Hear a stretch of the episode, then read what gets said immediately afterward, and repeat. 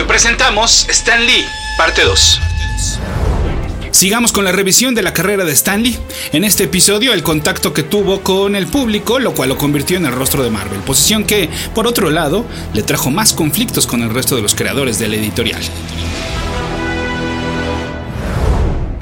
Escuchas. Escuchas un podcast de Dixo. Escuchas a Capitán Pada y sus monitos. Cómics y fantasía con Héctor Padilla. Por Dixo la productora de podcast más importante en habla hispana. Mi correo electrónico es el mail de pada.dixo.com. Esto es todo seguidito, el mail de pada.dixo.com. Y mi Twitter es arroba ese auto para que ustedes sigan a ese auto.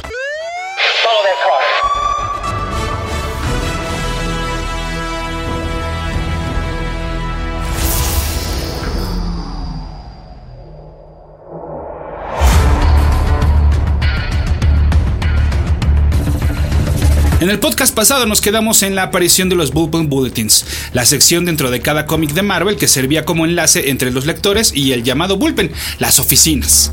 Dentro de esta misma área, a los pocos años no fue suficiente que el lenguaje y tono fuera similar al que ya usaba Stan Lee, no solo en la sección de cartas, sino dentro de los mismos cómics, sino que hacía falta un espacio solo escrito por el mencionado editor. Así es como surgió Stan's Soapbox, un recuadro, por lo general amarillo, en el cual Lee platicaría de diferentes temas, que podrían ir desde su opinión sobre la guerra de Vietnam hasta el adelanto de nuevos proyectos de Marvel. En su primera Soapbox, publicada en los cómics con fecha de portada de mayo de 1967, Stan declaró que el tema sería la Marvel Philosophy, posiblemente inspirado en la Playboy Philosophy de la popular revista del mismo nombre y que también formaba parte, también era una sección recurrente. Como en toda comunidad, no podía faltar un lenguaje propio que hacía cómplices tanto al emisor como al receptor. Ya teníamos siempre en los eh, famosos recuadros de cada historia, pues de repente muchos chistecitos que metía el propio Stan Lee, o en los créditos, pues los ya mencionados apodos que le ponía a los diferentes eh, creadores, como Jack King Kirby eh, y él mismo, bueno, Stan The Manly, y así me podría seguir con Jazzy Johnny Romita, si no mal recuerdo, y así eh, prácticamente todos tenían un apodo. Bueno, pues también se sumaran obviamente expresiones como Nuff Seth, Make Mine Marvel y True Believers, entre otras, que pues hicieron que la distancia entre los creadores y los lectores fuera más corto. Por supuesto, mención aparte merece la legendaria Excelsior, que apareció por primera vez en la Stance Soapbox de los cómics con fecha de portada de mayo de 1968.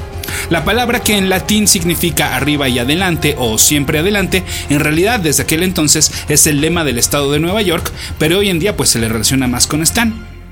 Y no sería la primera vez que el escritor usaría frases en latín o en otros idiomas para cerrar algún escrito. Otra de las piezas de este lenguaje propio que les menciono fue la que podríamos decir fue el antecedente del término Distinguished Competition, o sea, DC, o sea, como durante mucho tiempo se le llamó a DC Comics cuando en Marvel se referían a su principal competencia. Stan Lee en aquel entonces la llamaba, bueno, y en Marvel en general la llamaban Brand Ick. En aquellos tiempos, en el medio de la publicidad, las marcas le llamaban a su competencia Brand X o Marca X, y DC fue bautizada en Marvel como Brand Ick. A finales de los 60 hubo un cómic mensual de Marvel llamado Not Brand Ick, que se trataba de parodias de los mismos personajes de la Casa de las Ideas, realizadas por los mejores creadores de la editorial como Lee, Kirby, Colin y más. El título entonces era un juego de palabras como diciendo aquí no es DC. Sin embargo, fue por ahí en el 68 que en una Stance Soapbox el escritor declaró que ya no se referiría así al editorial y que por una parte, pues no se le hacía correcto tirarle a la empresa que ya para ese entonces, según sus palabras, se encontraba por debajo de Marvel. Y por otro, pues prefirió mejor echarles buena vibra a todos los que allí trabajaban y no perder el tiempo en peleas, sino mejor ponerse a hacer lo que más les gustaba, producir cómics. Capitán Pada y sus monitos. Sobre la importancia de las Stance Soapbox y los Bullpen Bulletins, estas son las palabras de Tom Brevoort, editor ejecutivo de Marvel. Fue este lado genuino de Stan que lo convirtió en una figura tan atractiva para los niños y adolescentes creciendo en los 60. Aun cuando pareciera que solo estaba fabricando cómics, siempre demostraba que hacía algo más, que las cosas que te importaban eran las cosas que también le importaban a él. Te daba la impresión que a Stan y a Marvel le importabas más que lo que traías en la cartera, y que realmente te respetaban como un individuo pensante con opiniones propias.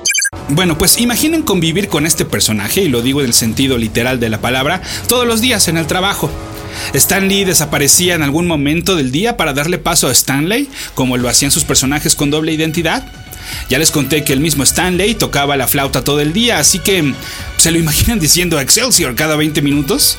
Y no, no es que no se tomara algunas cosas en serio, pues me imagino que por ejemplo convencer a John Romita no solo de que dejara DC, sino de que siguiera siendo dibujante de cómics porque él ya no quería, pero ahora para Marvel pues involucró una parte seria y otra parte del carisma del personaje llamado Stan Lee.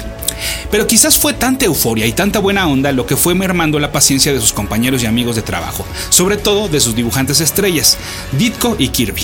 Bueno, eso y pues sí, el estilo Marvel. Por razones como el Stand Soapbox y los Bullpen Bulletins, Lee era la cara de Marvel. Bueno, eso y que supongo que como estrategia, y si no, pues le salió muy bien, Lee visitaba diferentes universidades para dar pláticas sobre la editorial.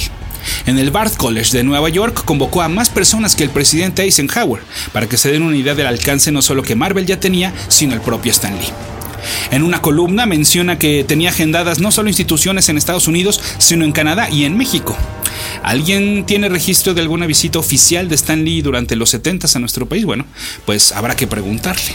Pero bueno, regreso al punto. Este protagonismo del escritor fue minando las inquietudes de parte del equipo. No solo se trataba de recibir más crédito, sino de más dinero. Contaba el dibujante Jill Kane que cada que comía con Jack Kirby, este no dejaba de quejarse de Stan Lee. Sin embargo, cometía un grave error no se quejaba con las personas indicadas y mucho menos iba a confrontar pues al mismo Stan.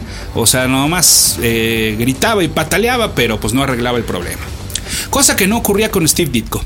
Si de por sí la cabeza de este dibujante no funcionaba de la misma manera que la de los demás. Porque cuenta la leyenda que en 1964 un grupo de fans se organizaron para hacer una mini convención e invitaron a artistas, escritores y demás personas involucradas en la industria del cómic. Ditko asistió y cuando un fan que quería ser dibujante de cómics pues le preguntó sobre este oficio, Steve le respondió que era un trabajo difícil, mal pagado y con muy pocas recompensas. Esa fue la primera y última vez que Ditko asistió a una convención. Cuando algunos de los dibujos que le había regalado a los fans aparecían escaneados, o bueno, en aquel entonces mimeografiados en fanzines, Ditko les escribía cartas con frases como No es la primera vez que soy desconsideradamente maltratado por los fans y entonces pues dejó de dar sketches. Ditko no se ayudaba, diríamos hoy en día. Cuando los Bullpen Bulletins publicaron una foto individual de cada integrante reconocido de Marvel, se tuvo que aclarar que algunos, Ditko, no habían ido a la oficina el día en el que se tomaron los retratos y que procurarían poner los faltantes en otra edición. Como parte de los regalos que te daban cuando te inscribías a la MMMS, el club que ya les mencionaba en el podcast pasado, te enviaban un disco. Sí, un disco con sketches grabados por el staff llamado The Voices of Marvel. Bendito Internet, donde hoy en día se puede encontrar todo. Bueno, menos lo de la supuesta visita a México de Stanley en los 70s, pero en cambio, sí, aquí tenemos una probadita de The Voices of Marvel.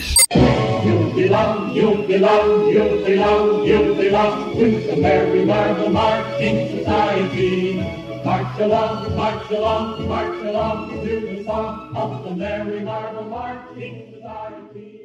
Okay, out there in Marveland, face front, this is Stan Lee speaking. You've probably never heard a record like this before because no one would be nutty enough to make one with a bunch of offbeat artists, so anything is liable to happen. Hey, who made you a disc jockey, Lee? Well, well, Jolly Jack Kirby, say a few words to the fans, Jackson. Okay, a few words. Look, pal, I'll take care of the humor around here. You, you've been using the same gags over and over for years.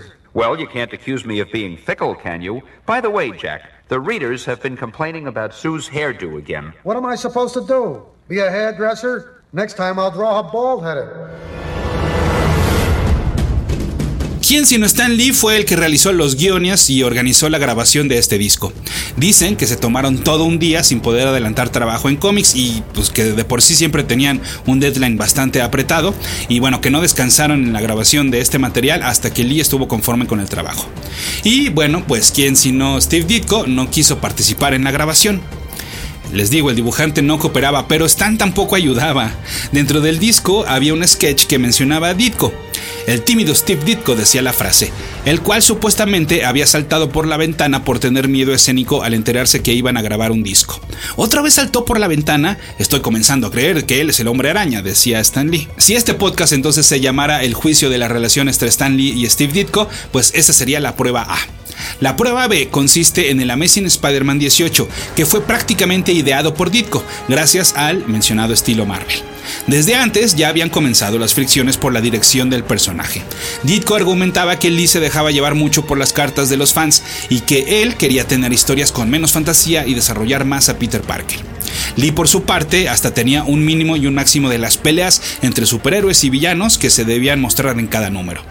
Como era de esperarse, pues no había mucha acción en el mencionado número que tenía a Sandman como enemigo. En el resumen de este ejemplar que aparecía en otros cómics, Lee escribió, Muchos lectores seguramente lo odiarán, así que si quieren saber a qué se debe la crítica, entonces asegúrense de comprar un ejemplar. Esta descripción, como ya advirtiendo a los lectores, pues no le gustó nada a Ditko. Prueba C. En otro número de Amazing Spider-Man, la clásica introducción de Lee, en la cual lo que les decía al inicio, ¿no? que también cotorreaba un poco con los lectores antes de pasar a la acción y a la historia, pues Stan escribió que mucha gente le preguntaba el por qué el nombre de Stan Lee siempre aparecía primero en los créditos, por lo que ahora el hombre del gran corazón en esta ocasión ha aceptado poner el nombre de Stevie primero. Sí, sí apareció primero, pero el nombre de Stan Lee era del doble del tamaño del de Steve Ditko. Así entonces ustedes juzguen. Estos juegos y bromas de Stan Lee buscaban por cualquier método mantener a Ditko integrado. A final de cuentas, el escritor argumentaba que no conocía nada más de Ditko, no sabía dónde vivía o quiénes eran sus amigos y nada. Sí, Ditko es de esos genios cuya mente fue capaz de crear un personaje surreal como el Doctor Strange, pero que para ello pues sacrificaba las convenciones de la sociedad. Eran los modos de Stan más bien, como se dice coloquialmente, los de un chingaquedito. Lo que sí sabemos de Ditko es que leía mucho a Ayn Rand, una filósofa y novelista, la cual, entre otras cosas, escribía sobre procesos de trabajo y la función del hombre en un sistema capitalista. Y no se preocupen, antes de clavarme durísimo, voy a usar un resumen que lo explica bastante bien. No se trata de un sistema de creación contra ejecución. Una creación sin ejecución es una contradicción. Y es que la ejecución ya en sí es una creación, es decir, va todavía más simple. Una creación de Stan Lee que no es ejecutada, pues se, queda pues simplemente ahí como una idea y eventualmente se muera. O sea, Ditko no quería que le quitaran crédito a Lee, sino que le dieran justo crédito a él no solo como dibujante, sino como ejecutor y por ende pues también como creador. Y así ocurrió a partir de la misión Spider-Man número 26 en abril del 65, cuando Steve apareció como plotter y artista y Stan Lee como guionista. Sin embargo, el daño ya estaba hecho. Lee y Ditko ya no se hablaban. Dice la leyenda que Ditko se presentaba en el bullpen a entregar su trabajo cuando estaba seguro de que Stan no fuera a estar presente. La gota o las gotas que derramaron el vaso llegaron unos meses después, al año siguiente. Y aquí nuevamente debo decir que cuenta la leyenda o las leyendas que bueno, por una parte, Steve se enojó bastante cuando se enteró de que no recibiría regalías por los derechos que ya se estaban vendiendo de Spider-Man. Aquí debo aclarar que, bueno, faltaría revisar si es que lo hubo el contrato bajo el cual trabajaba Ditko. Pues una cosa es la justicia, eso es cierto y eso no debe negarse, pero otra es que si una empresa te contrata para crearles contenido, pues entonces lo que Ditko había hecho era eso, les había creado contenido y eso incluía personajes e historias. Sí, yo sé que no tiene nada de romántico, pero pues así es este mundo y por eso quitemos entonces de la ecuación el cochino dinero y mencionemos la otra leyenda que de hecho ya se las había platicado en los podcasts dedicados al hombre araña. Y es que bueno, mientras que Ditko quería que el duende verde fuera un desconocido, Stan Lee quería que fuera Norman Osborn. Recordemos que Lee era el editor, así que bueno, pues ya sabemos en qué terminó esa historia. A Ditko solo le quedaban dos opciones, o ir preparando 13 cassettes con su historia o renunciar y de esta manera ocurrió su primera salida de Marvel. Capitán Pada y sus monitos.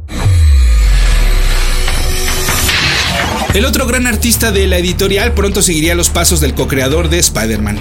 Suponemos que sintiendo pasos en la azotea, pues a partir del Fantastic Four 56, que salió despuesito de que Ditko se fuera, pues en los créditos aparecía la frase by Stanley and Jack Kirby. O sea, ni uno ni otro, sino que los dos juntos. Y es que unos meses antes se había creado otra leyenda que para la aventura de los números 48 y 49 de los Fantastic Four, y nuevamente bajo el estilo Marvel, la única indicación que Lee le había dado a Kirby fue, en esta ocasión, los cuatro fantásticos conocen a Dios. Con solo esta indicación, Kirby se fue a trabajar y regresó con la legendaria historia en la cual aparecieron por primera vez el Silver Surfer y Galactus. Nuevamente pongamos en duda el método Marvel y todos los dolores de cabeza que trajo y sigue trayendo. Este ejemplo, el de Galactus y Dios, ha sido usado por los detractores de Lee y los defensores de Kirby. Sí, ok, es cierto, quizás el más genial concepto que se introdujo dentro de este título en sus primeros años, pues fue responsabilidad de Kirby, pero también veamos el otro lado. Después de 48 números, o sea, tan solo de esa serie, y de 4 años, tan solo de la etapa Marvel, de trabajar juntos, pues Stan ya sabía que Kirby no le iba a entregar pues literal una pelea de los cuatro perdón, de los cuatro fantásticos contra Jesús. La confianza que este le tenía al dibujante y guionista era completa. Quizás nuevamente de lo que se trataba es no de quitarle crédito a Lee, sino de darle más a Kirby. Afortunadamente para este segundo, ya solo tenía que esperar unos cuatro añitos más, eh, rebasar el número 100 de los cuatro fantásticos y ir preparando su regreso a DC. Si se hubiera esperado un añito más, ya ni siquiera le hubiera tocado seguir trabajando con Stan como guionista porque pues el escritor ya no podía más, ya no podía más con los guiones y con el trabajo de editor porque además si quería expandir a Marvel tendría que dejar de escribir estas historias, ampliar estas facultades como editor y llevar a los personajes a otros medios y a otros formatos. Pero de eso les platicaré más en la siguiente entrega de Capitán Pada y sus monitos en Dixo.com. Dixo presentó Capitán Pada y sus monitos. Palabras de Jim Valentino, cofundador de Image Comics. Eran diferentes, no eran dioses griegos, bueno, aunque uno de ellos era un dios nórdico, pero eran personas con debilidades que inclusive un niño podía comprender. En serio que no eran los cómics que leían nuestros papás, eran nuestros cómics. Y dentro de cada uno venía un mensaje del maestro de ceremonias, Stan the Man, el mismísimo. Claro, sabíamos que en gran parte todo era una gran exageración, de hecho él así lo decía, pero no nos importaba. Leerlo como Stan lo escribía daba la impresión de que todo era una fiesta y nosotros estábamos invitados. Nunca nos miró hacia abajo, siempre nos hizo sentir bienvenidos y de que formábamos parte de algo especial, de algo que cambiaría al mundo. Y tenía razón, así fue. A la distancia, ya viéndolo con ojos gastados de estar tanto tiempo en las trincheras de la industria, se ve muy cursi y complejo. Ya sabemos que se trataba de una desvergonzada venta en su forma más fina. Pero cuando éramos niños, eso era algo especial. Y aquellos que tuvimos la fortuna de ser niños en aquella época, nunca lo olvidaremos. Gracias, Stan. Me hiciste a mí y a miles como yo sentirnos bienvenidos en tu casa. Y eso, si me lo preguntas, es bastante especial.